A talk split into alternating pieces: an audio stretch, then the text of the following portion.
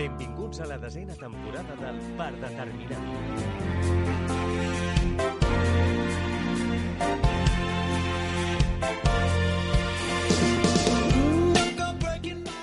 Bona nit, què tal, com esteu? Avui, el nostre 142è programa i desè programa de la desena temporada.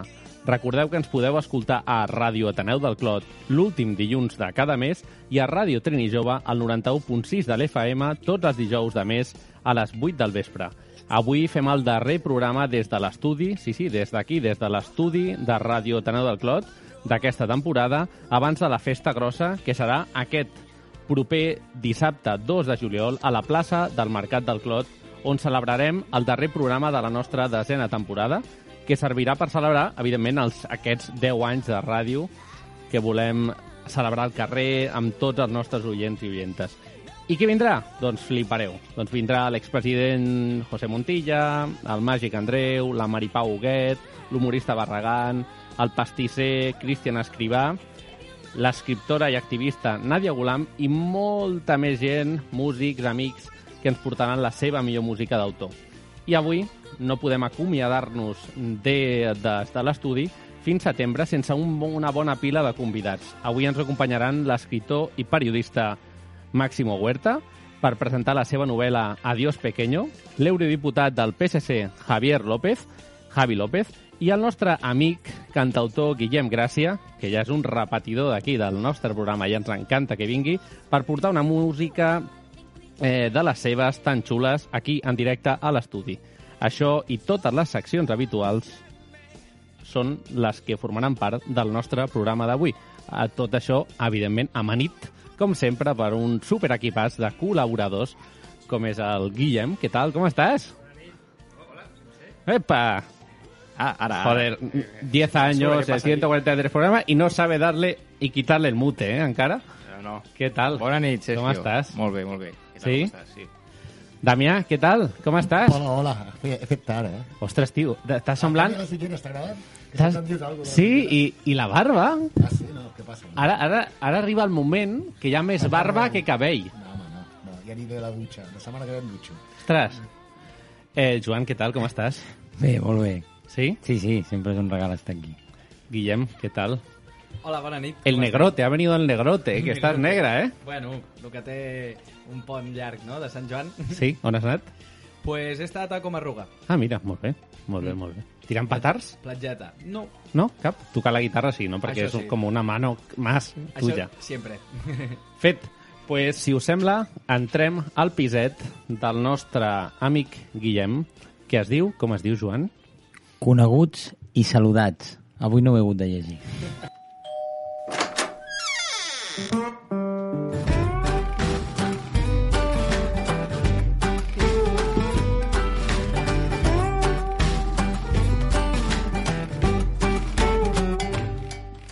comença Coneguts i Saludats, un concurs homenatge als convidats que han passat per aquest programa. Avui haureu de completar tres frases pronunciades pel gran Joan Pera a partir de tres opcions que us donaré. Um, haig de dir que també avui és un, és un dia especial perquè és que avui és la gran final. Avui és la gran final, perquè el pròxim dia, al proper programa, hi haurà concurs al carrer, però serà un altre concurs. Vale? Llavors avui acabem el, el Coneguts i Saludats i faig un ràpid repàs al marcador. Això vol dir que avui hi ha xupa-xups.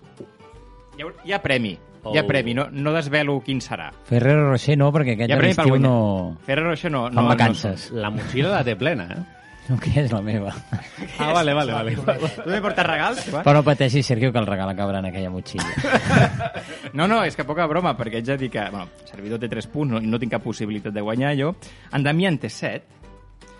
I en Sergio i en Joan estan empatats, senyors i senyors, amb 12 punts cadascun. Apa, aquí. Amb 12 punts. Llavors, I ja ens podem retirar, no? No, val, val. no, proposo una cosa, proposo una cosa, Sergio. Que avui, ja que el Damià té 7 punts, que cada pregunta correcta en valgui dos. De- D'aquesta forma, si les encerta les 3, pot guanyar el Damià. Vale. Li donem una possibilitat. Vinga, va, perquè és Vale. el Damià. Això és com allò que en els partits del col·le, no? Vas 27 a 3. I dius, Sí. però qui marca i guanya sempre deien els que anaven qui, perdent. qui marca guanya, pues una cosa semblant. A més, avui he vingut superequipat, eh? Amb la, A, a més a amb més, la, amb la Ouija, Sí, sí. amb la Ouija aquesta, que per- bueno, pels, pels oients que això no ho escolten, és una, una tros de fusta amb una cosa que Amb gira. una fatxeta, sí. I, com no, la màquina esta molona, Maxi, Ja veig, ja veig, sí, sí. Portes de portes de tot, eh? La Vinga, Ouija jo encara no l'entenc, aquesta Ouija, eh? Ara veuràs. Ara, ara veuràs com funciona. Mira. Molt bé, doncs comencem, va. Uh, primera frase. Anem, anem a escoltar la primera frase pronunciada per en Joan Pet. El, el teatre és, un, és una mica un, Per mi, el teatre, diu en Joan Pere, és, és, és opció A, un reflex de la vida, opció B, un intercanvi d'idees, opció C, una escola d'emocions. Damià, vinga, comences tu. Què diries que... que Jo diria un reflex de la vida, però per dir alguna cosa, eh? No, no guanyaré, no guanyaré. Bueno, no siguis tan pessimista. A veure, Joan, tu què creus? Jo em pujo la gepa d'en Sí? d'en Damià, sí. Vale.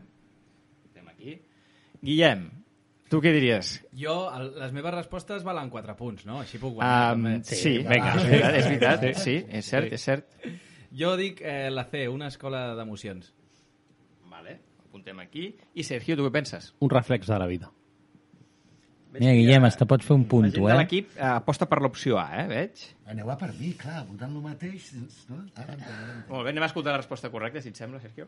el, el teatre és, un, és una mica un, un, una escola d'emocions, no?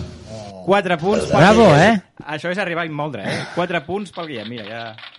Ja en té 4. A veure si guanyarà el Guillem en casa en portar el premi. Vinga, vinga. Atents que, que estic a tope. Ha vingut a tocar la guitarra i s'endurà el premi final. Què et sembla? Home, cuidado, cuidado. Segona, Hi haurà fra- emoció. segona frase. Anem a escoltar la segona frase, Sergio. Varia molt, molt tot. Eh, últimament les coses van molt de pressa. Però el que no canvia, o ens sembla que no canvia, és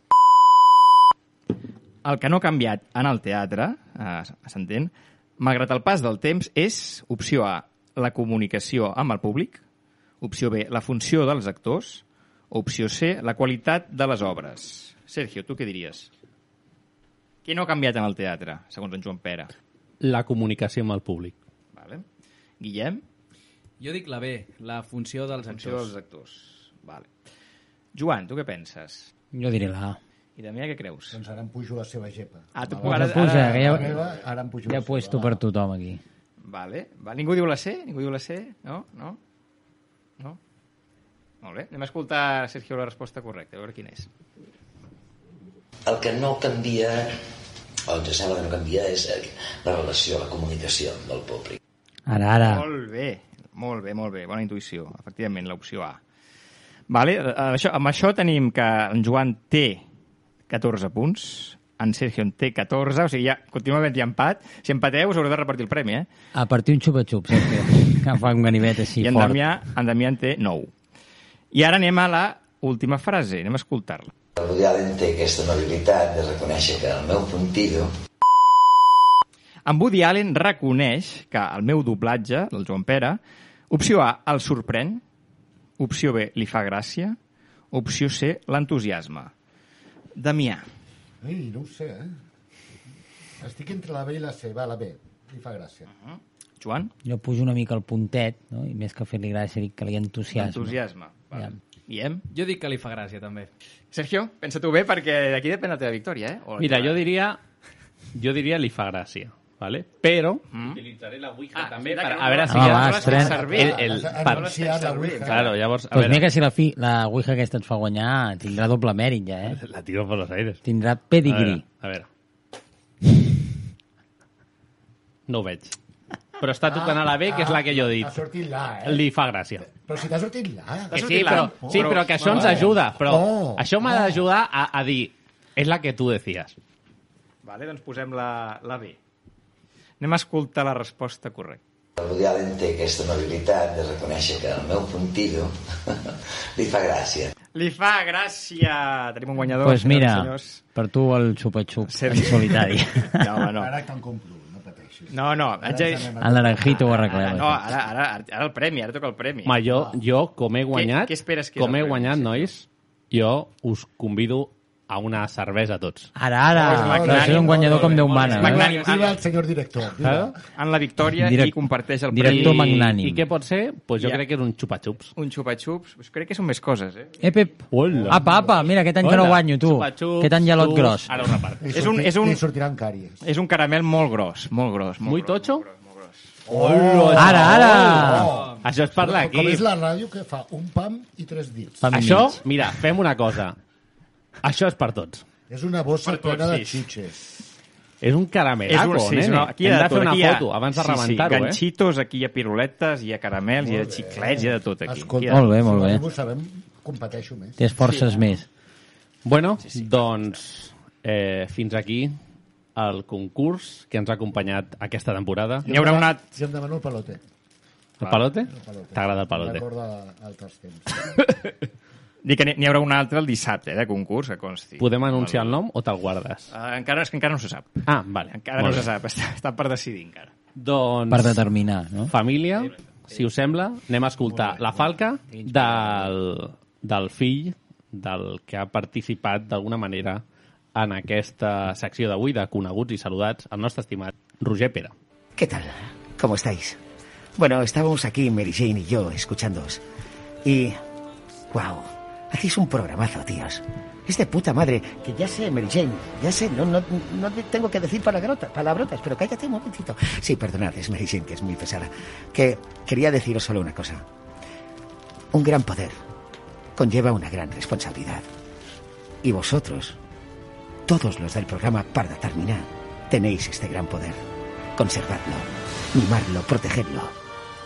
¿Os lo dice vuestro amigo y vecino? Spiderman.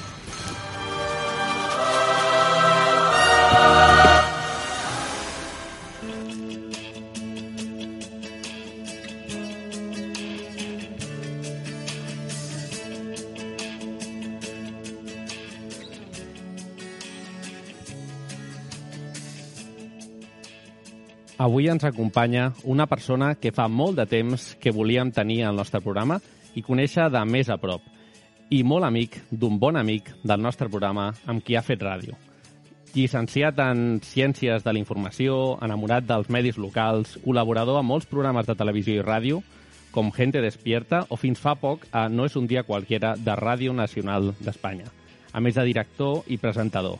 Ara, ja des del gener del 2021, presenta a la televisió autonòmica valenciana a punt el magazín diari Bona Vesprada. Autor de diverses novel·les, avui ve a presentar-nos la seva darrera, Adiós Pequeño, un relat intimista de la seva vida de petit que ha rebut el Premio Fernando Lara de Novela 2022. Utialà, amant de la seva terra, enamorat de la seva família, acompanyant ja des de fa uns mesos a la casa familiar de Bunyol a la seva mare Clara i caminant sempre que pot amb els seus gossos Leo, bueno, Doña Leo, com sempre diu, i Platero per les garroferes. Avui ens acompanya Máximo Huerta. Què tal, Máximo? Com estàs? Eh, moltíssimes gràcies per la presentació, estic eh, molt a gust. Eh, I has dit una cosa que sí que m'interessa molt, és defensor eh, dels mitjans locals. Estic molt a favor sempre, és on jo he començat i ho defenso moltíssim. Eh, ¿Cómo está tu mamá, Clara? Está un poco en una pausa positiva, como en una calma de tranquilidad ahora. Me nos viene bien a todos, nos viene bien. Bueno, eh, no me agradaría continuar la entrevista y no me gustaría continuar la entrevista sin agradecer infinitamente la gestión de Fátima Santana, que es la persona que te lleva la prensa en Planeta. Y desde aquí aprovecho y enviamos un abrazo muy fuerte, un súper abrazo a nuestro amigo en común, Carlas Mesa, eh, porque se tiene que recuperar de esa voz, de esa gola. Eh, pues eso, desde aquí va aquesta abraçada. Eh, Lo quiero mucho a Carlas, eh, disfruto, he disfrutado mucho haciendo radio con él y además es una de las mejores personas en la profesión eh, que conozco, de, de una lo que es una buena persona y le quiero mucho. una de mis misiones y de nuestras misiones del equipo aquí, Maxim, Máximo, es que nos encantaría que la próxima temporada, para los fans fans de Carlas y de No es un día cualquiera y tuyos, Maxim, es que vuelvas. Entonces, eh, ya sabes que ahí hay eh, mucha gente que queremos que vuelvas. Muchas gracias, pero no sabes el trabajo que cuesta eh, la sección, el espacio que hacía con él. Y como últimamente la vida se puso muy complicada en casa, le dije de un día a otro, lo dije, Carlos, no puedo, no puedo, voy a estallar, necesito más tiempo. Y yo disfruto mucho haciendo radio y haciendo radio con, con Carlas Mesa, pero mi vida personal era ya un volcán en erupción en casa y no y, y- ese rato de sábado lo necesitaba para descansar y ayudar a, a mi madre. Mi madre habría sido feliz, más feliz, si yo no hubiera nacido. Es como inicias la novela. ¿Por qué, por qué lo crees? Eh, ahora estás acompañando a Clara, a tu mami. eh, la estás haciendo seguro la vida más fácil, como ella siempre te, te ha dicho desde pequeñajo. Es que eh, es una frase que eh, no, no significa que sea que mi madre no me quiera, sino que yo soy consciente de que muchas madres y muchos padres, si toda esa generación que, que se casó, porque sí, porque había que casarse, porque había que seguir adelante y porque, bueno, seguían por costumbre y porque los en un pueblo era mucho más difícil eh, decirse adiós, pues me imagino cómo sería la vida de esos padres y de esas madres, en este caso es Clara, pero podría ser cualquier madre o cualquier abuela, que habría sido de ella, qué independiente, qué libre, qué feliz o qué autónoma, si eh, no hubiera decidido eh, seguir por esa autovía del matrimonio. Y entonces muchos eh, se están encontrando en esta novela, por eso. Pero no significa que no haya amor hacia mi madre ni mi madre hacia mí. Es una forma de mirar a las madres como mujeres independientes antes del matrimonio. Adiós Pequeño pretende ser ese álbum de fotos de la primera comunión, una boda, guardado en un armario con las fotos protegidas por un celofán donde podías recordar esos momentos del pasado. Eh, El, el mirar el pasado es como inventártelo, porque la mayoría de las veces empiezas a mirarlo y a hacer un poquito de, de ficción con lo que has vivido. Yo no hay tantas fotos del pasado, pero con esas poquitas que hay, lo que he hecho es reconstruir eh, el, el ayer y convertirlo en novela. ¿Cómo era ese máximo pequeño que pasaba sus veranos en el pueblo? Pues alguien que ya desde pequeño era consciente eh, de que había que madurar. De un padre rígido, hijo de una madre a que había que proteger en casa, que había que cuidarla. Y siempre era alguien que se quedaba mm, mucho más tiempo dentro de casa que en la calle. Hay una, hay una infancia ahí como a medio camino. De ratos de calle, pero pocos. Siempre sabía que como si sonaba la campana del patio, en el caso de casa, que había que volver a casa que había que estar antes eh, para ayudar, para hubo una madurez antes de tiempo que no debe existir porque los niños deben ser niños. Entonces ah, hubo que crecer un poquillo antes de tiempo. ¿Ese pueblo para ti es un buen recuerdo? Ahora sí, me gusta recordarlo eh, y la mirada de adulto es como la del Salvatore de Cinema Paradiso. Es, dices, sé que todo no estuvo bien, pero no hay rencor, eh, no hay mirada negativa, hay un eh, hay una mirada en paz, de tranquilidad hacia lo que pasó. Eh, no puedo juzgar el ayer eh, ni los comportamientos dentro de casa ni fuera de casa, sino hay una mirada en paz. Has dicho que después de esta novela podrás escribir mucho mejor. ¿Por qué? ¿Porque te has enfrentado ya a los miedos, a esos fantasmas, como tú les llamas, y los has explicado? ¿O? Porque es una novela que estaba dentro de mí, porque es una novela que, que ya estaba palpitando desde hace muchísimos años y, no le hacía caso.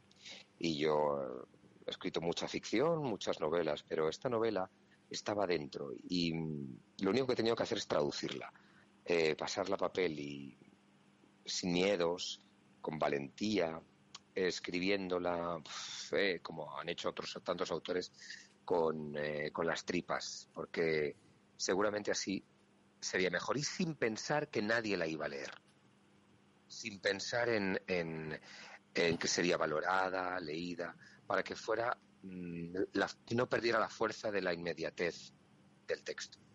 Y a partir de ahora eh, uno pues ya escribirá más novelas, ninguna ya como esta, obviamente, porque esta es una, una historia que ha necesitado de, de, de, la revisión de, y las conversaciones con una madre y seguramente por eso conecta tanto con el lector. Pero a partir de ahora hay muchos miedos que ya se quedan ahí, en, esta, en estas páginas. Nada fácil seguro escribir esta novela y seguro que ha habido algún día, no sé si delante del ordenador, delante de un folio en blanco con tu bolígrafo tu lápiz, que, que seguramente que has dicho, "Mm, hoy no, mañana, ¿no?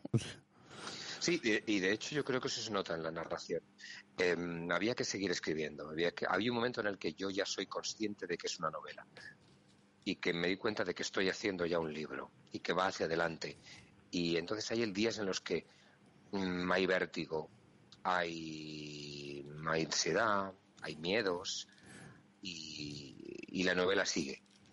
Y sigue pese, pese a mí y pese a las pausas que tienes que hacer, yo soy consciente de que tengo que seguir adelante con Adiós Pequeño. Sobre todo porque el final también está en mi cabeza. Pero sí que hubo mucha, hubo pausa, y hubo pausa de vértigo, de mucho vértigo, y de incluso de decir con la inseguridad, lo estaré haciendo bien, lo estaré haciendo bien, y, y bueno, mm, sin juzgarme y hacia adelante. Ahora te va a hacer la siguiente pregunta eh, el compañero aquí del equipo, Guillem. Hola. Hola, buenas noches, ¿qué tal? Ah, en, tu, novela hablas mucho de los miedos, ahora lo comentabas. Eh, ¿Qué, mie- qué miedos tiene Máximo Huerta? Mm, siempre, ha sido el, mi- el- el- el miedo en la familia. Siempre son miedos relacionados con la familia. Más allá de los miedos eh, públicos, de, de ser juzgado, eh, que son miedos, yo creo, muy contemporáneos ahora, de miedo al tuit, miedo a la opinión, miedo a la inseguridad, esa, es, eh, no miedo a la inseguridad, no, esos miedos que te generan inseguridad, de la opinión ajena. Ese miedo se ha ido apagando eh, siempre de pequeño ha sido alguien que estaba inseguro, pendiente de, eh, hacer las cosas bien. y, es- y eso me generaba miedo y generaba muchas barreras, incluso de creatividad, de, libertad, de vivir a gusto. Y esos son los miedos fundamentales que me han perseguido. El único que se queda y tarda y se, es complicado que se vaya es el miedo a la muerte. Escribir la novela esta era una manera de paralizarla miedo a la muerte ajena. Eh, mientras escribía esta novela, él lo que hacía era retener el tiempo y mirar la vida más lenta. Como vamos tan rápido, si lo hacemos todo tan rápido y vamos tan con una dispersión todos tremenda y este mundo es muy disperso y vamos zapeando de todo, vamos muy poco lentos. Y, es, es algo que he intentado hacer, intentar ir más lento, que es la, la única solución que he encontrado a la muerte. Era poderosa y callada. Callar era el verbo más conjugado del mundo. Sus gestos, la mirada perdida en el balcón, fija en las agujas, hermética en la cocina, silenciosa en misa, alegre frente a la pastelería, valiente en el trastero, estoica ante el frío, briosa con la palangana de jabones, alborozada en Navidad con los adornos, dinámica poniendo la mesa, invencible frente al espejo. La Irene no estaba quieta nunca, hacía. Esa Irene de la novela era tu estimada abuela, que para ti, para la familia, era la columna vertebral. La vida se lleva a los referentes y especialmente a los más invisibles y que más nos enseñan. ¿No crees que tenemos que intentar nosotros eh, ser un poquito más referentes a veces? Sí, y además aplaudir a esos referentes. Eh, me- esta novela y, la vida debe ser un, un reconocimiento a esa gente invisible que no protagoniza ningún libro ni ninguna película y que son, sin embargo, los que más nos marcan. A mí me ha marcado mi abuela Irene, es un gran referente y pertenece a esa generación de personas que no se han quejado por nada y que tenían todo para quejarse, que salían con una sonrisa de la cocina a pesar de todo y que sabían maquillar los dolores y que pertenecen a esa, generación de silencios, que todo se convertía en silencio para no hacerse daño y para no hacer daño a los demás. Y me parecen que son grandes referentes, grandes supervivientes, mm, que, que- que merecen más respeto, eh, más cariño y más aplausos. Totalmente cierto. Para los que tenemos ahí un pueblecito en la mente, ¿no? Y que, unas, y, y que hemos vivido en un pueblo eh, y hemos tenido la posibilidad de conocer a estos referentes, ¿no? Es una cosa muy bonita y un recuerdo muy bonito que siempre Es que nos yo, creo que están, yo creo que en la novela se reconocen, eh, muchos están reconociendo a sus familiares, da igual que en mi caso se llame la Irene, Mm. o Clara, o como se llamen los personajes, en- podría haberles puesto otros nombres, pero mm, se identifican perfectamente a todas esas personas invisibles, anónimas, que han sido la fuerza. Los pueblos tienen memoria y los pueblos son, son las personas, eh, más allá de los monumentos. Y esas personas creo que son las que han construido eh, un país y hay que reconocerlo. Bueno, Maxim, ya hemos llegado al final de nuestra, de nuestra pequeña entrevista. Queríamos eh, acabar esta temporada, nuestra décima temporada contigo y hablando de este, de este, de este librazo que has hecho, de esta novela. Y, y nada, un fuerte abrazo para ahí, a, a, tu, a, tu, a tu Buñol y a Clara. gracias. Y, y a ver si la, la próxima temporada eh, te podemos volver a escuchar en No es un día cualquiera. Pues que haya, que haya más temporadas y que lo disfrutemos la próxima vez así de cerca, que el- incluso disculpadme el sonido de hasta el de mi voz que está ronca por mm, por las fonías de aires acondicionados. Mm. Así que muchísima suerte y muchísimas gracias. Y la temporada que viene, eso, nos, nos gustaría entrevistarte con más calma. Y si hace falta que nos desplacemos a un campo de garroferas de Valencia De o de naranjas, lo hacemos. De garroferas me gusta porque me parece un paisaje muy muy bestia, fuerte, rotundo. Me gusta mucho. Muchísimas gracias, Máximo. Un abrazo. Un abrazo muy fuerte. Gràcies. Adiós. Mascareta, Gel hidroalcohòlic, bosses als micros, termòmetre... Distància de seguretat. auriculars desinfectats... Ei, ei, espereu, i el, i el guió? Hòstia! Per determinar. Per determinar. Ràdio Segura en temps de Covid.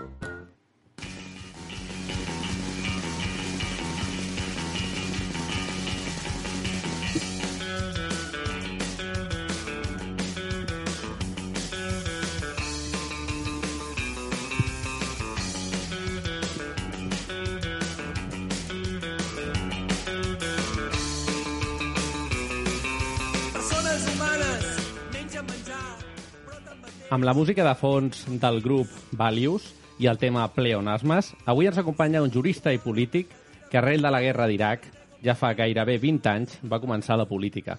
Inicià la seva carrera política a les joventuts socialistes, després com a primer secretari del PSC, passant com a portaveu del grup socialista a les Corts, fins a arribar a ser eurodiputat. Sí, sí, eurodiputat, ja des del 2014 a Brussel·les. De la política local a l'europea, més global, així és el camí del nostre convidat. Autor del podcast Brussels Calling, aficionat al cinema i la música, durant molts anys va organitzar concerts de música independent. No sé si et sona Javi. Hola, Javi. Avui ens acompanya Javi Hola. López, aquest grup que sona de fons. Home, de fet, no només em sona, sinó el que més, és més important de la meva biografia és que era company de classe del cantant de Valis, de Gerard Segura, uh, i eren bons amics de tota la vida. O sigui que, que sí, sí que em sona molt. Valios, de fet, els he vist en concert i una cosa que fan al Nadal, que són les Nadales, que són és molt divertit. Doncs bé, això ho vam trobar a les hemeroteques d'Instagram. eh, bueno, doncs eh, avui ens acompanya Javi López, Javier López. A les eleccions al Parlament Europeu de l'any 2014 va ser escollit eurodiputat amb només eh, 28 anys. Com vas viure aquella experiència? Home, doncs apassionant, la veritat, no? I, i a la vegada també sentir-me molt afortunat.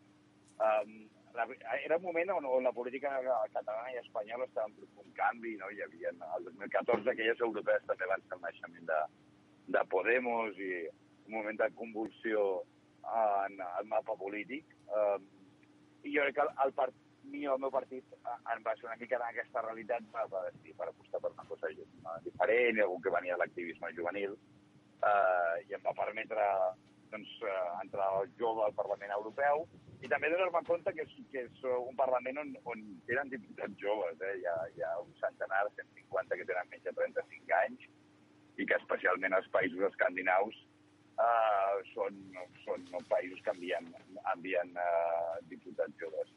Però un lloc eh, ben curiós perquè un se sent una mica al, al, centre del món on les grans discussions eh, passen, no?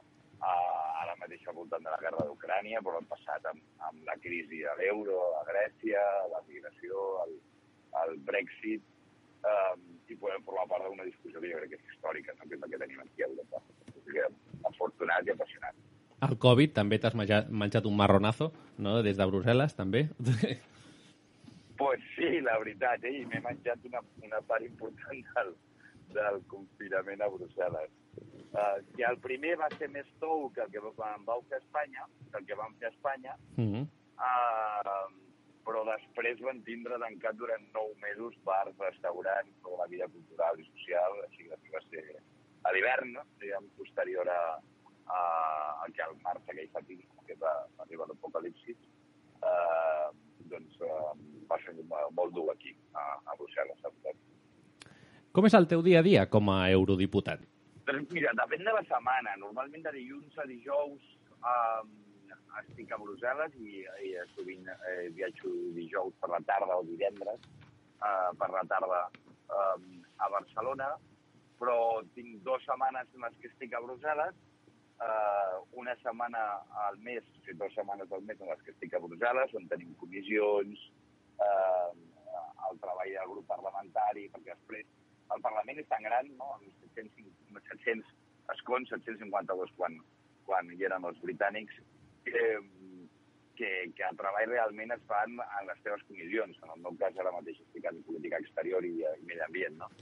Uh, després, una setmana al mes, tenim Estrasburg, que és una cosa ben curiosa perquè es, mo es mobilitza tot el Parlament eh, cap a una altra ciutat um, i una setmana al mes normalment fem treball eh, o a la nostra circunscripció, en el meu cas Catalunya, o eh, a fora, no? Eh, que hi ha molta diplomàcia parlamentària i jo especialment treballo molt en relacions amb Latinoamèrica.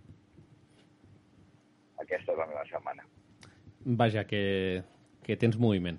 De fet, ara estàs tornant de Barcelona. Ara estic arribant a Brussel·les. Això. Uh, estic arribant just a, a, a Brussel·les. Sí, home, la veritat és que t'has de moure com una batufa uh, per ser diputat al Parlament Europeu. Això és.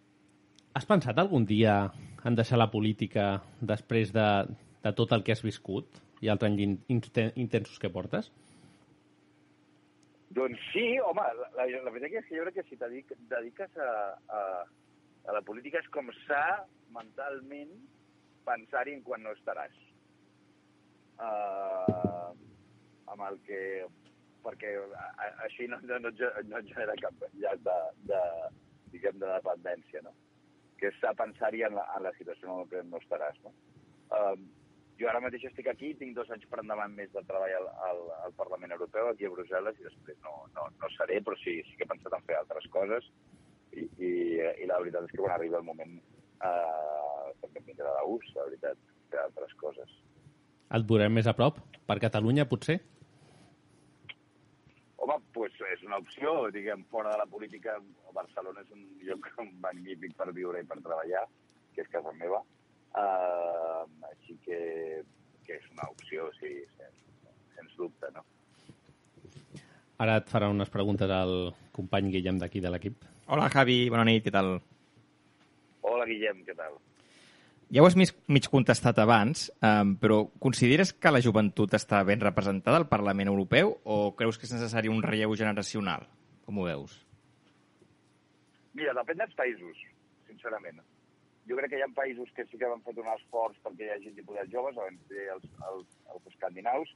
T'he de dir que, per exemple, a, a, a, a, a Espanya, a la circunstació espanyola, eh, tenim diputats joves, eh? Dir, eh, cas català diria jo que soc el més, el més jove, eh, però, però tenim alguns que van entrar, diversos, diguem que van entrar amb menys de 30 anys en aquesta eh, legislatura.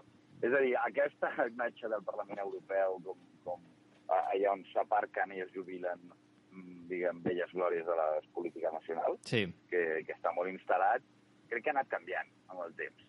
Hi ha, hi ha gent eh, amb llargues trajectòries, però no és només això, ni molt menys, eh? Ni molt menys. Uh -huh. Crec que això també és una cosa que ha canviat durant els darrers eh, 10 anys. Uh -huh. A més, és un Parlament molt diferent, perquè hi ha moltes realitats. Mireu, quan jo vaig entrar, eh, el 2014, ja estava la Comissió de Medi Ambient i la Comissió de- d'Afers Socials.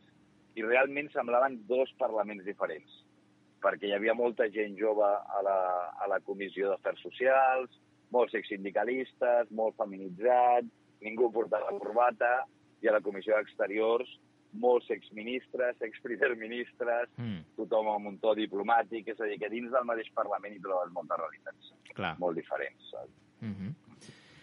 Què li diries, Javi, a una persona euroescèptica que no està interessada en la política europea i que ho veu com una cosa llunyana i amb poca utilitat pràctica? Doncs que la qualitat de l'aire que respirem, la qualitat de l'aigua que bevem, també de la, de l'aixeta, eh, l'estabilitat de la democràcia en la, que, en la que exercim el nostre vot depèn en gran mesura de, de Brussel·les. No?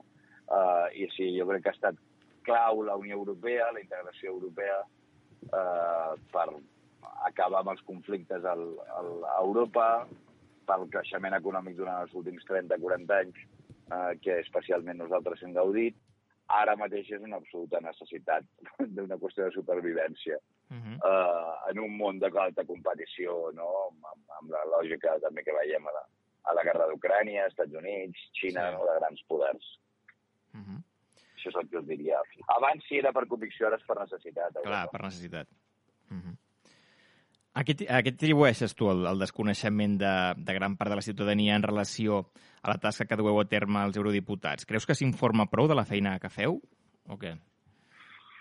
Uh, segur que hi ha una mica de tot. Segur que hi ha coses que nosaltres fem malament, diguem, els, els eurodiputats, i, i alguna cosa potser també a la nostra conversa mediàtica, no? Mm. També us diria, uh, jo crec que més que, que no se sàpiga en relació amb altres parlaments, és que sortim poc a la tele, que és diferent. Clar. Uh -huh. És a dir, tu li preguntes al ciutadà mig uh, si sap el que fa un diputat del Parlament de Catalunya, Mm. o al Congrés dels Diputats, als diputats, jo crec que no ho saben. No gaire, no el que gaire. passa el que passa que sí que veuen els grans debats a la, a la televisió, no? Mhm. I són conscients que, a més, aquells parlaments escullen els governs o els treuen. Uh -huh. I això no ens passa a nivell europeu. Però també perquè la nostra democràcia europea és consensual, és diferent, no és una democràcia majoritària com és a nivell nacional, no? Ja. Hola, Javi, sóc el Joan.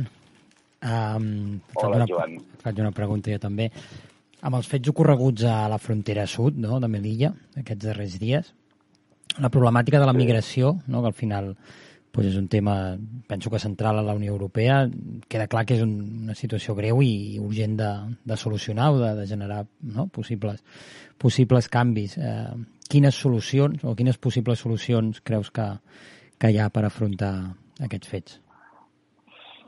Home, que, que la gestió de les fronteres, òbviament el respecte a les fronteres s'ha d'anar de, la, de, de la mà de respecte també als drets humans, no? Eh, la, la mort de gairebé 40 persones en, en, en, en la frontera sud nostra hauria com a mínim eh, de comportar una investigació al voltant del que ha passat per part de la gendarmeria marroquí.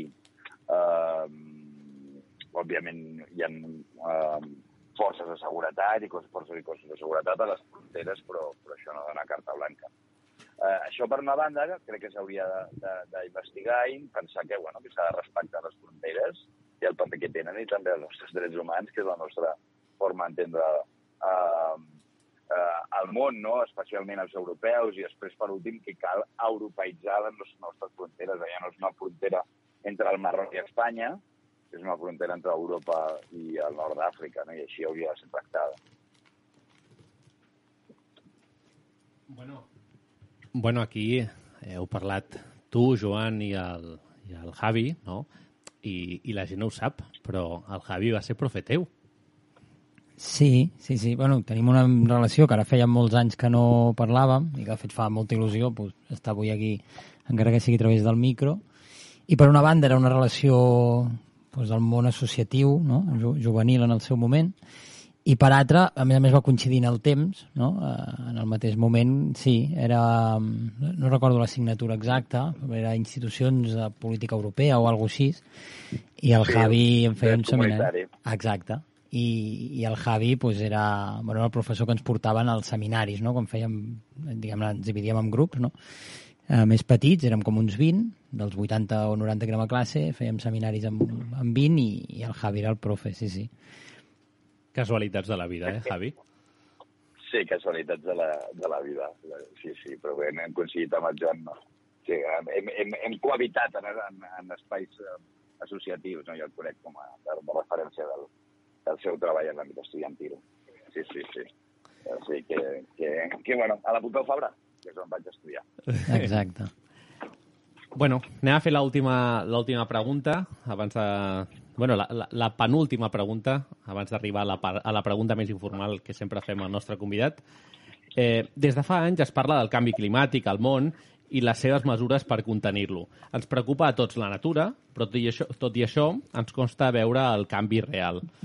quan es vol comprar un cotxe es fa difícil el canvi al vehicle elèctric perquè la xarxa de càrrega i la xarxa elèctrica a la ciutat no està preparada encara, o quan un treballa en polígon i comença a les 7 del matí no pot anar en bus perquè encara no passa i entre l'estació més propera i l'empresa on treballa hi ha una distància important a peu, o es posa un impost al plàstic que entrarà l'any vinent en vigor, però no s'aplica cap impost al cartró, que al final és on eh, que el consum s'està veient exponencialment massificat per l'e-commerce i les grans macroempreses de, de venda online que ja coneixem tots, eh, i el cartró també contamina. Qui decideix aquestes mesures? No creus que de vegades, inclús a nivell europeu, es fa política allunyada de la realitat? Doncs sí, segur que aquesta, per aquestes mesures es decideix molta gent. Mm. És a dir, qualsevol mesura europea, qualsevol, qualsevol norma europea ha de ser aprovada per una majoria de governs europeus. És a dir, el Consell Europeu, per Parlament Europeu, una majoria, i per la Comissió Europea.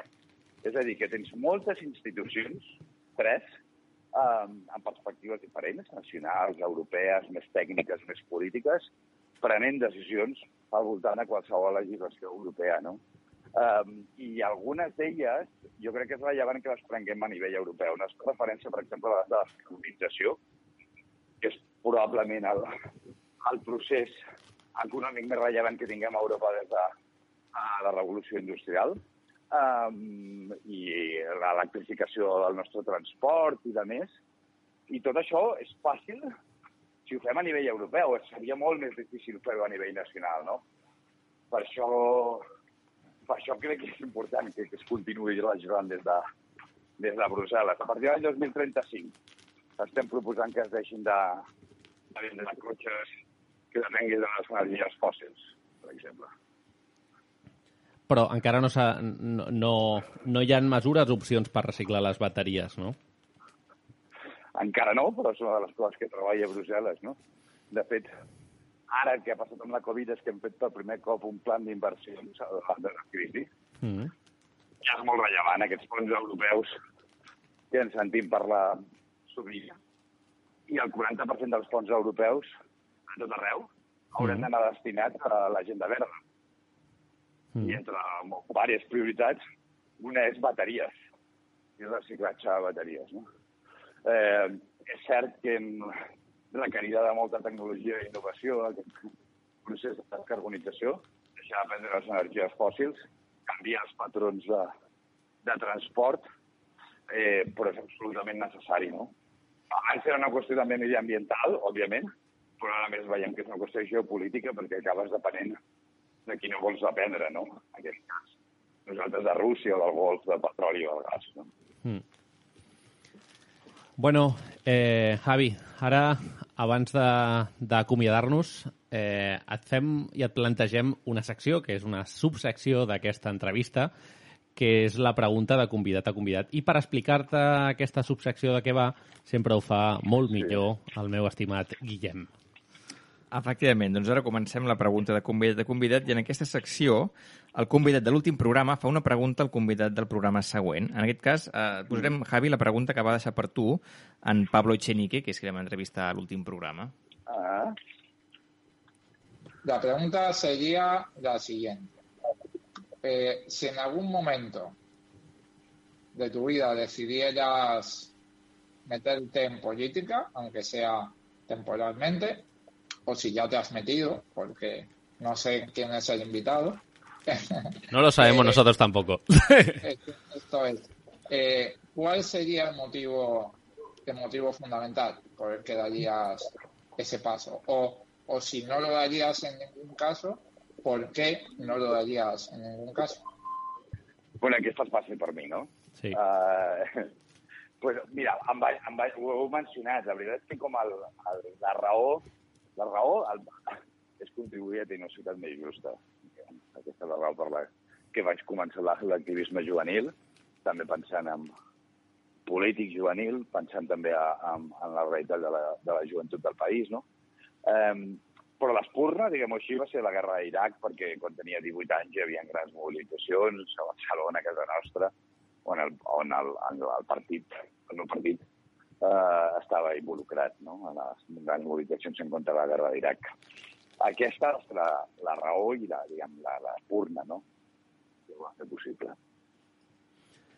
Molt bé, Javi. Casualitat, ara estava pensant, però eh, la temporada passada vam acabar mm. l'últim programa aquí a l'estudi amb el Salvador Illa abans d'anar-nos Sí, sí, al carrer i, de fet, va ser sortint que li vam dir, i això el, el Joan t'explicarà l'anècdota, ho tenim aquí, mm. ho recordem com una foto, li vam dir, bueno, jo li vaig dir, que jo pico baix, no? Li vaig dir, dic, Eh. Salvador, ens agradaria per la propera desena temporada mirar d'entrevistar a Pedro Sánchez, el president del govern. Llavors, I el Joan què va dir? No sé, jo vaig dir alguna així com... No, no, és que aquí apuntem mal, no? Exacte. O alguna així. Bueno, no ho hem aconseguit, no ho hem aconseguit, però per això tenim avui el Javi López perquè intenti fer un esforç. no, a veure si, si poguéssim de cara a l'any que ve. Això nosaltres no, no parem.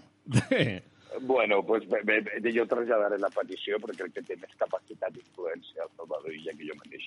Però, però, Bueno. però traslladaria, trasllladaria molt la petició i ha estat un plaer poder parlar amb vosaltres. Igualment, eh, casualitat bonica, no? aquesta coincidència a la vida entre el Joan i tu. I, bueno, Joan, li vols dir alguna cosa al profe i amic? Res, no, doncs res, que segueixi fent feina, que a més el veig superactiu, que això no ho hem comentat a l'entrevista, Mm. però crec que també vas estar a Colòmbia aquests dies, no?, com a observador de les eleccions. Sí. I res, que, que això, que ens anem seguint i aviam si algun dia ens podem veure en persona, que serà un plaer. Segur que sí, segur que sí. Eh, per mi també, la veritat. Cuida't molt, guapo. Feliç, feliç, feliç retrobada. Una a. Ja saps que quan vinguis a Barcelona, aquí tens un programa de ràdio, una ràdio petita, Ràdio Tenor del Clot, on estàs convidat. A més, et pilla a prop de la, de la seu del PSC, o sigui que pots arribar Sí. a peu. I, I aquí ens trobem. Que vagi molt bé, que vagi molt bé l'estiu, descansa el que puguis i a seguir fent feina allà amb tota l'energia que tens. Una abraçada molt forta. Una abraçada molt forta. Bon estiu a tots. I ara anem a la secció del nostre amic Damià, que mai diem, Damià, el nom complet, jo crec, per introduir-la, que és... Uh, com és el nom de la secció? Ah, No te'l saps? No, no se'l sap. La natura... Me la posa dura. És que sense la música no em surt. Doncs pues vinga, ara aquí anem a la natura, me la posa dura.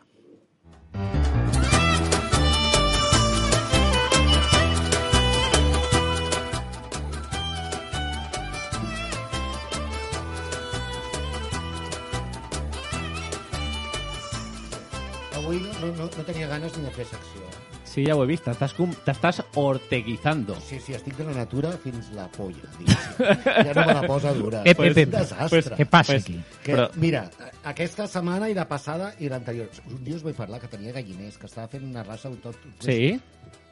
Tinc la guineu. Tinc una guineu que em visita cada setmana. Doncs pues anem a rebentar-la Cada aquest setmana. dissabte. Aquest dissabte I la gent no la ho sap. cabrona... Bueno, perdó, eh? Perquè Sí, sí, sí, s'han sí, sí, d'estimar, Però, hòstia, primer va buidar un galliner i dius, mira si se'n menja una... No, és que les va matar totes. A cap totes? setmana, el següent galliner. I estem així, amb l'ai al cor, si eh, em quedaré sense gallines. Ostres, el ja, els jabalís, les guineus, no us deixen viure, a Collserola. No, i, i és fauna... Bueno, clar, els senglars són els més llampants, eh, però és que són aquests animals que viuen a Barcelona i que, que mai veus. O sigui, està ple... Són els animals que viuen en la foscor. Els animals amagats. Precisament avui, mira, he anat a veure una amiga que hem de portar a la ràdio, perquè és una Sí. de les millors artistes del planeta, que es diu Registered, Registrated, i per la festa major de Vallvidrera farà un mural amb aquesta fauna eh, oculta i farà un mural performàtic. És un artista que no pot deixar indiferent a ningú. Una, una persona que quan pinta, més enllà de l'art visual, és a dir, al mateix moment que pinta, o sigui, és, és allò que no et causa indiferència, Mhm. que t'impacta, que no, no és un artistassa. I, pa, I farà un mural enmig de Collserola amb aquests animals que no es veuen, però que segueixen segueixen retant-nos, segueixen amagant-se de nosaltres, com són els eriçons, la guineu, la geneta, a tocar, aquí, a tocar. De La geneta. Sí, no coneixeu la geneta? Mm, Què és la La geneta? geneta és com una mostela, és un animal... Eh, eh, riu-te'n de, la gent mira el suricata perquè sortia en una pel·lícula Mm. de Walt Disney del Timon, però riu-te'n d'aquells suricates que són marrons. La nostra geneta és esbelta, puja pels arbres, té una cua anellada, preciosíssima. Tota aquesta fauna oculta és nombrosíssima i també la geneta ens posa entre els galliners i ens... O sigui, estem permanentment competint. És una competència que la geneta és una mica més fina que la guineu. Eh? Jo a la guineu li tinc una mica de mania. Però hi ha molts altres animals d'aquests ocults. Penseu que als parcs de Barcelona hi ha eriçons. Al parc de la ciutadania, Mhm. 50 eriçons viuen. Ostres. I, i, I pràcticament ningú en veu cap. O sigui, aconsegueixen estar literalment sota els teus peus i tu ni que sent, quan no senten ningú a la nit, quan tanquen el parc, quan veuen les parelletes follant per allà al parc, ells surten i se'n van a menjar cucs i, i, i a jugar a pariats. Segueix havent molta fauna. O aquí al port, eh? Al port, cada, molt a prop, molt a prop, passen bandades Mhm. de dofins. És a dir, la natura és molt, molt, molt a prop. Però avui estic de natura fins als nassos perquè m'estic quedant sense gallines. A veure, i, i què fem llavors? Perquè nosaltres aquí... No, oh, antigament està clar que o verí o lazo, o ara com que som una mica així ja més evolucionats, doncs, doncs espero... Fins ara tenia els gossos que, que, que vigilaven molt. Ara la veritat és que aquesta guineu s'està aficionant massa a les meves gallines. O sigui que tindrem que... Eh, he reforçat els galliners, però és no, la història de la humanitat. Eh, doncs hauré de reforçar més i arribar a l'equilibri. No? És l'únic que ens queda, conviure amb la natura. No, no sempre és bonic conviure amb la natura i menys amb els animals, o sigui, ens donen problemes, però bueno, hem d'anar fent aquest puzzle i, i sobretot estàs contra la urbanització, no? seguir rurals i seguir convisquent i, i, i combatent amb, els, amb la natura cada dia. Molt, molt bones, eh? Molt bones, Hombre, eh? senyor Queda Trias. home seu. Doncs, això és problema de la Colau. Això és problema Tot de Colau. problema, sí, la guineu és un problema vostè- de la amb vostè no Colau. hi havia guineus. Els de la muntanya ens és igual qui manin, perquè com que estan tan lluny, que sempre estan a la plaça Sant Jaume, vull dir que no mai s'enteren de res. O sigui, ja és la Colau, Però aquí, és la, Déu, són no els senglars, No hi ha res a fer. els senglars No que se tot, el- tot, el, tot el menjar i... eh, Això no pot ser, eh? Ui, els senglars segue, han, han posat unes papereres amb tapa... I és igual, aprenen... A, o sigui, Són intel·ligents. Són molt més intel·ligents que els tècnics municipals, sí. sí, sí, sí, segurament, sí, sí. segurament. No, no, perquè ho, ho intenten, eh, però estan eh, retant-se permanentment. Bueno, a veure, jo no volia acabar aquesta temporada fent una cosa que és que És ho hem dit. reto. Fe- Hacemos el reto, el reto chispazos, com li És diuen. que ha sortit a la bossa del premi. de Això, la, això del estava a la bossa o has portat tu d'aquí? No, no, no, ha sortit ha de la bossa. Estava aquí. Era el premi. O sigui, ara, És el teu premi. la bossa de... Expliquem als oients que ens escolten ara mateix que el Guillem en el seu concurs, coneguts i saludats, ens ha, ens ha tret Bueno, un, sormenys, si vols. ens ha tret una pedazo bossa plena de Un llaminadures. pedazo, no?, perquè ens ho han fotut tot. Per això, però una pedazo uns bossa... i ens- perdona que sí, sí. Exacte, la bossa era gran, però nosaltres som gana, eh? pitjors. Ja. Jo, jo crec que ha entrat una guineu, també, que no l'hem vist. Ah, sí, no? veritat. Sí, I un no fan això. I, o sigui, el Guillem, que està a l'altra punta de la taula, s'ha agafat una bossa i diu, esto ja està buida. Mm, sí, sí, ha Bueno, que, pues- que, que hi havia més coses. Escoltem, Home, poc. anem- tenim aquí un petacetes. Un reto. Un reto. Un reto. Però ara eh, posa chispazos. Ja, no, però no són és un tema de marca, segurament. Ah, Eh, a veure, Experiment en directe. un experiment en directe. Ai, hi ha com un os. He de fer una cosa, he de fer una cosa que ja, ostres, un gos com un, un No os com un... Eh, no són petacetes? No, em fa soroll. No es fa soroll? No. Espera, eh? Però és chispazo, eh? Estic obrint la boca davant Espera, espera, espera, espera, espera, que es posa una mica més de ganància.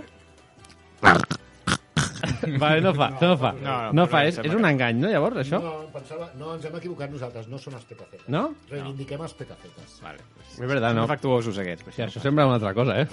És blanco, eh? Ep. Vale. La Vale, cançó que hi ha de l'altre dia. vale, Vols que vale. fiquem brams, eh? Ho estàs demanant a crits. Vale, vale. Vale, bueno, pues, a, a l'experiment ha sigut, ha sigut un, un fracàs. Fracasso absolut.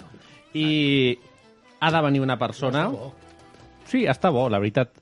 Però el gos aquest, no sé per el, el, o sigui, el, el, el, el, el, el hueso de perro, no sé per què està, en la bolsita. Eh, I havia de venir una persona, amic, també... A, a, També morirà directe, directe, directe a la boca, a veure si, si algú hace la xispa.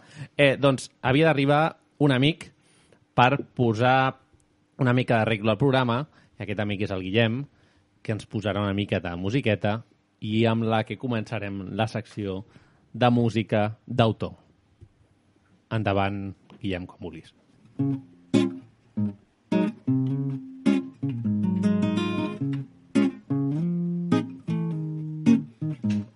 No sé si es que no sé soltar o si es que vigilar es lo que cree mi mente que es su estado natural. Analizar e imaginar y prepararse para todo lo que pueda ir mal. Que disfrutar. Está genial, pero antes esta cabecita quiere valorar. Y no es extraño que se haga daño de tanto trabajar, romper las hojas del guion, ceder a la improvisación y olvidarme de la preocupación, viviendo como un explorador, viviendo como Indiana Jones.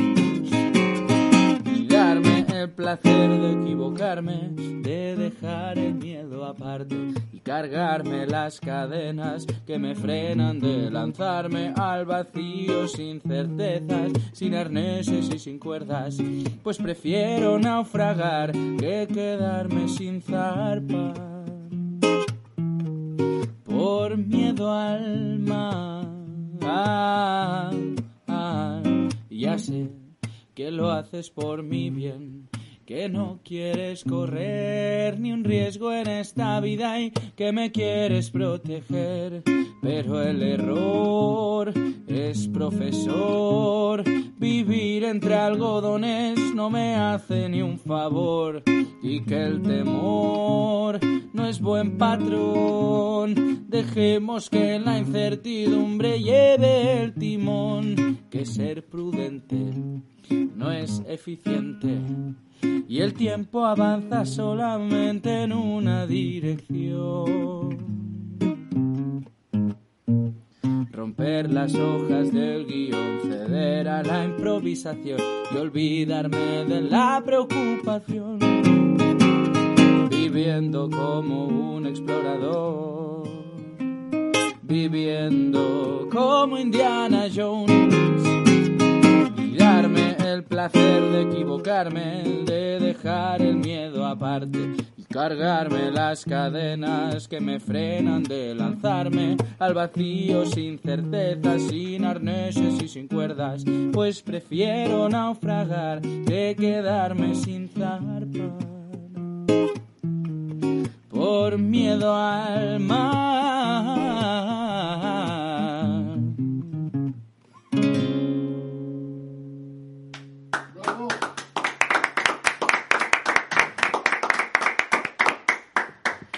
Doncs sí, avui tenim aquí amb nosaltres l'amic Guillem Gràcia. Guillem, és un plaer que estiguis aquí al programa. El mateix sí, moltes gràcies per convidar-me. Instantes i després, i després aquí. Després aquí, no? Perquè al final eh, vas venir a la, a la temporada anterior, a l'inici de la Correcte. temporada anterior, cuando Instantes y después no existía, o Exacte. estava en Estava procesito. en el horno, estava en el Exacto. horno. I, I va ser aquest any, el 2022, Mhm. que va sortir a Spotify, Correcte. i t'has enlairado con tu... amb la teva gira. Així és, eh, pues sí, així eh, estem començant amb aquesta gira, no? Ja he trepitjat ciutats com Madrid i Sevilla, estan pendents, doncs, entre altres, per aquí el territori Lleida, eh, a Barcelona ja he tocat, torno a tocar aquesta setmana a Barcelona, eh, València, etc etc. no? Anem, anem movent aquesta música per primera vegada pues, eh, tan lluny com, com es pugui. Eh, i, i sempre pues, amb la il·lusió i l'alegria, no? que és el més important de quan estàs fent una cosa que t'agrada i que la fas, pues, mai més ben dit, por amor al arte, no? I, i sí, eso. Aquesta setmana és... tens concert? Correcte, sí. El, és aquest divendres a la Sala New Fifth, eh, divendres 1 de juliol a les 9 de la nit. Sí. Entrades a Entradium. Correcte. I, I bé, i també les poden trobar pel meu Instagram, si a algú li interessa, a gràcia.guillem. Eh, he de dir que respecte a la temporada anterior és un plaer poder cantar sense mascareta. Eh, És bien. veritat, és veritat. És- és bien, és és bien. bien, és És bien, bien, és mejor, sí, sí, sí. Sí, sí, teníem molts cantautors no, que ens deien ens la podem treure, ens la podem treure? I era complicat, era complicat. I Sí. ja crec que va ser al final que em diu, bueno, bueno, nadie nos ve, no? Bueno, clar, passa una cosa amb la mascareta quan cantes, no? Que, que, I quan parles, no? Quan parles la mascareta, tu vas obrint la mandíbula i, i va baixant-se del nas, però quan estàs tocant la guitarra no pots tornar-la a pujar i, i bueno, era, era un follon, sí, era un follon, així que ole por eso. Eh, què és in Instantes i després?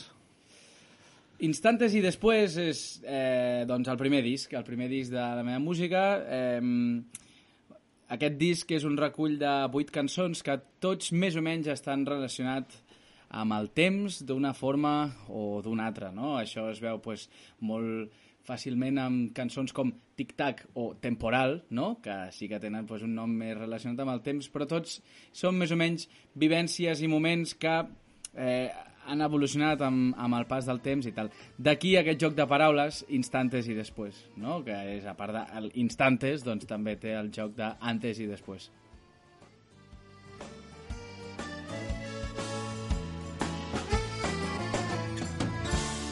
Tic-tac, tic-tac, un péndulo aburrido se dispone a taladrar. Aquesta amb un bon amic del programa, un bon amic de la vida, amb l'Esteban. Correcte, i bon amic meu també, he de dir. Eh, I company de pis. I company de pis. L'Esteban doncs, eh, ha tingut un, un paper molt important en aquest disc i és que jo quan em plantejava gravar disc, la persona a qui vaig referir-me i acostar-me per demanar-li ajuda i consell doncs va ser ell un cantautor que admiro moltíssim, un cantautor que té al darrere doncs, una trajectòria llarguíssima i que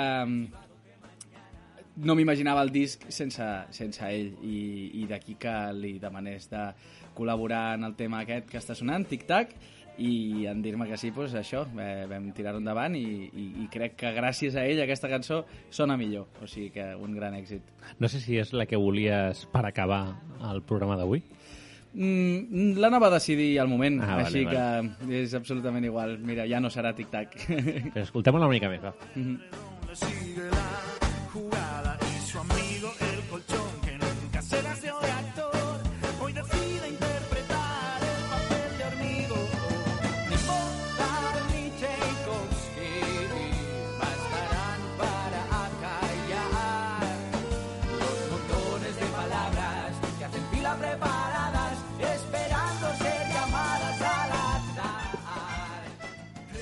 un altre fitxatge no? i col·laborador d'aquest disc amb el que crec que tens una relació més que relació és el niño de la hipoteca, el Guiu. Mhm. Eh, bueno, com va sorgir aquesta col·laboració? Perquè a més crec que el tècnic i el productor del disc no? és el mateix. Correcte, sí. Bueno, eh, ha sigut tot molt orgànic, molt natural, molt bonic, no? Eh, després d'aquesta conversa amb l'Esteban ja es va facilitar el pas per anar a gravar l'estudi de, de Miguel Pino, no? el productor de, del disc, el seu estudi es diu La Catacumba. També coneixia el Dani Tejedor, que ha gravat les bateries. Dani Tejedor també està intimíssimament relacionat tant amb el Miguel Pino com amb el Niño de la Hipoteca, no? I una cosa va portar l'altra, el bon rotllo a l'estudi, eh, l'amistat que es va forjar entre els músics i amb mi i tal, que al final va ser eh, un regal, diguem-ne, que em van donar de part eh, seva eh, per, per, per, aquesta, mm, per aquest bon rotllisme no? que suposo que vaig portar i que els hi va agradar eh, i em van dir, mira, tu pagarem amb una col·laboració del Niño de la Hipoteca i, i així va ser. Eh, clar, he de dir que el meu, el, el meu gran referent precisament és el Niño de la Hipoteca. Per mi va ser un regal increïble i, i, i, ho és encara a dia d'avui doncs, poder-me dir el seu amic i, i, i mantenir aquesta relació amb ell tan, tan bonica no? com l'estem mantenint. Eh, bueno, tu ets de que ja, suposo, pues ja, ja tens un disc, ja estàs fent gira del disc. Eh, ¿Hay otro después de Instante y después ya, ya estás trabajando en uno? De fet, sí, estic treballant i, i estic traient ja coses noves. Um, Diguem-ne que Instantes i després és com la versió d'estudi de les meves cançons, un, un disc així amb cara i ulls entero, sencer, però el que estic treballant ara és en, en un recull de col·laboracions en, en acústic. Una ja va sortir la, fa un parell de setmanes, va ser Brussel·les, amb en Ferran Exceso, un altre grandíssim cantautor que també admiro moltíssim. Eh, I l'altra, eh, llavors, seran un recull de cinc cançons, ja n'ha sortit una, la segona surt aquest dimecres, sortirà Indiana Jones, la que he cantat abans, amb la Raquel Lua, eh, i bueno, és una forma una mica més econòmica d'anar traient contingut, d'anar treballant amb, amb la col·laboració d'altres cantautors, etc etc. Crec que com a cantautors que ens enfrontem sols contra el món, no? doncs eh, és molt més fàcil i més amè si ho fem col·laborant entre artistes i, i, i fent una mica de sinergia en lloc d'anar todos contra el mundo, no? I, i crec que és un, un projecte que bueno, l'he començat ara, no? que està començant a sortir mica en mica, però que és algo que m'ha agradat molt fer i que m'agradaria repetir de manera anual. Jo li he, li he posat el nom Colaboratorio Volumen 1 i així m'obligo a haver de fer un volumen 2 com a mínim i si pot ser un volumen 3, 5, 15 i 25 seria genial. Mhm. Eh, molt bé. Bueno, eh, on et podem, et podem escoltar en directe i veure't en directe aquest divendres a la Mhm. sala New Fifth. Correcte. No? I on més? Tens algun bolo més? Bueno, després ja tinc un festival a Huesca, a Sí. mitjans de juliol, abans m'he oblidat de comentar-ho, i després ja en- ens, ens n'anem a després de vacances. Crec que també és important fer, fer un peron, sobretot en un any tan saturat de cultura com estem tenint. Està sent difícil, eh, evidentment per projectes petits com el meu que estem començant, està sent molt difícil vendre entrades, no? que és el, el, el punt principal de, de, bueno, per guanyar-se la vida quan, quan, quan les cançons les tenim de manera gratuïta, entre cometes, amb streaming no? a dia d'avui, doncs la, la música en directe és una mica el que ens, ens manté. Um, però clar, ho estem fent tots alhora, no? La pandèmia ha ocupat un any i mig, més o menys, de eh, no poder sortir als escenaris i tot això, llavors tothom està sortint ara a la carretera a tocar. Eh, per tant, està costant. Eh, estem trobant-nos, eh, per exemple, a la mateixa New Fifth, setmanes on quatre nits de les set eh, hi ha uns artistes d'una escala tan elevada que dius, hòstia, clar, no puc, no puc cada setmana gastar-me 40 euros amb, amb música, però és que però és que si, si hagués d'anar tots ho faria, no? Llavors està costant, està costant i per això crec que fer aquest petit peron durant l'estiu doncs m'anirà bé per agafar forces una altra vegada i seguir a tope a partir de la tardor. Guillem, un plaer com sempre que, que formis part d'aquí del, del col·lectiu Mhm. autor i de música d'autor que sempre ens, ens ve aquí a fer música en directe i que a més pues, ja sou amics del programa i amics de la vida, no? Correcte. eh, Guillem, vinga, per acomiadar eh, toca't una, una altra temilla. Vinga. No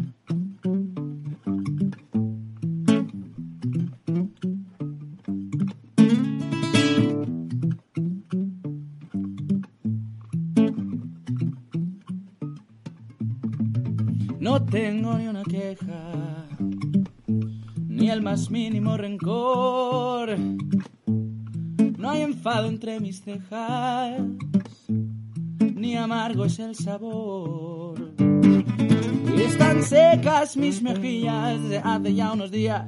Y aunque mi nariz no asume que he olvidado su perfume, se han borrado ya las huellas que mi cuello dejó ella. Pero sigo estando igual de hueco y gris por cada uno de los pedazos que le di. Sigo cargando con el peso siempre a cuestas de esas dudas sin respuesta.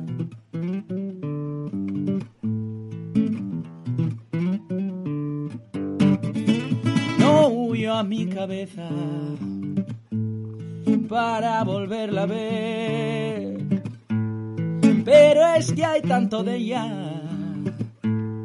que hoy ha vuelto a aparecer. Ha empezado a andar mi cuerpo y tiene ganas de correr. Más por mucho que lo intento, siempre voy detrás de él. Dame un poco más de cuerda.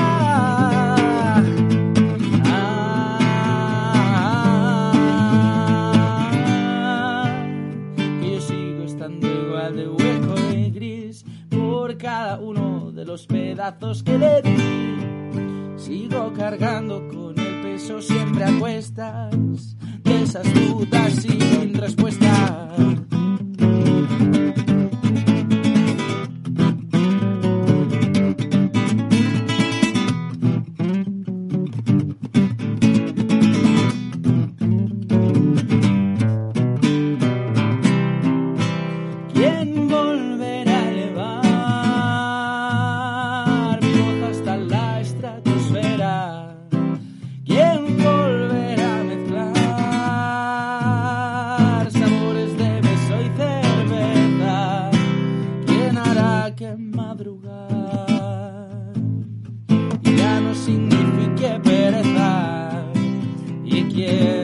Conseguirá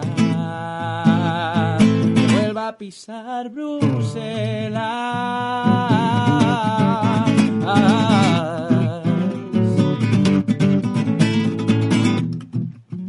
¿Quién volverá a jugar?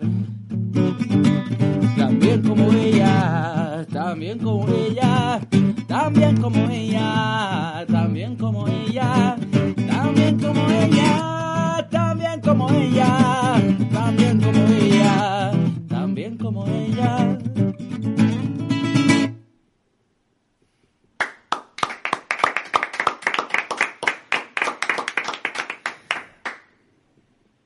Ara ja aterrant, ja eh, arribant a la pista, de, de, al final de la pista, eh, no podem acabar el programa d'avui eh, sense agrair a tots aquells qui ens escolteu, eh, els convidats d'avui, el Màxim Huerta, el Màxim Huerta, un plaer tenir-te, ni que sigui per telèfon, una abraçada molt forta. Eh, també tenir eh, de convidat el Javi López, l'eurodiputat pel PSC, i amic aquí en comú amb el Joan. Eh, a l'equipàs i, evidentment, el, el, el cantautor d'avui, l'amic Guillem Gràcia. Guillem, molta sort Gràcies. amb el concert que tinguis aquest divendres. Bueno, Lafiz. vinga, anirem a tope. Eh? I, bueno, recordeu que ens podeu escoltar el programa d'avui al web ivox.com buscant per determinar i al 91.6 de l'FM a Ràdio Trini Jove tots els dijous de mes a les 8. Eh, avui, per cert, els companys de Ràdio Trini Jove ens diran ui, te has passat d'una hora, vale? però és un, és un programa que, que avui ho mereixia. Tornem... Quin dia tornem? Guillem, va, quin dia tornem? Dos de dissabte, 2 de juliol. Aquest dissabte? Sí, aquest dissabte, és que ja, o sigui, ja. Aquesta setmana, no? Ja. Però no fèiem un cap al mes. Però ja és, ja és juliol. Juliol, Claro, ja és dos juliol, ja és Dissabte ja és juliol. I al final de juliol ja estarem de vacances. Es queixa eh? que ha de treballar més i no prepara la secció. Tots són queixes aquí, escolta. Hi haurà xutxes? Sí. sí jo, jo portaré xutxes. No hi ha, no hi ha esperança. Farem, mira, jo us avanço, farem l'experiment del petaceta amb petaceta al carrer. Molt bé. Et sembla bé, Damià? T'agafo el repte, va. Sí? Vinga.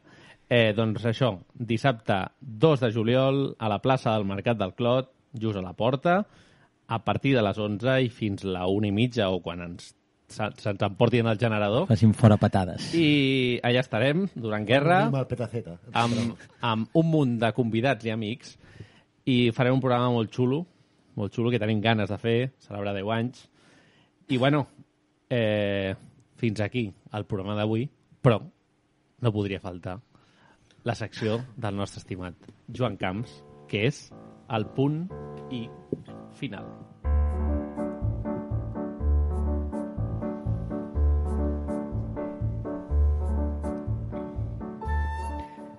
Acaba juny i també ho fa un nou curs. La vida passa entre onades de calor, crims a la frontera sud i recels d'un món antic que té por d'evolucionar. Les pàgines del llibre de Màxim ens porten a mirar el passat amb una ploma sucada dins del cor, fent front a les pors, al vèrtic i a cada inseguretat. Cal caminar, sense pressa, però cal no deixar de caminar. Els pobles tenen memòria i els representants del poble han d'estar a l'alçada. Corren temps complexes que requereixen decisions i aquestes hauran de ser valentes. Ens hi va la vida, la democràcia i el medi ambient que ens envolta. També els drets humans. Sense ells estem perdudes i perduts en aquesta partida.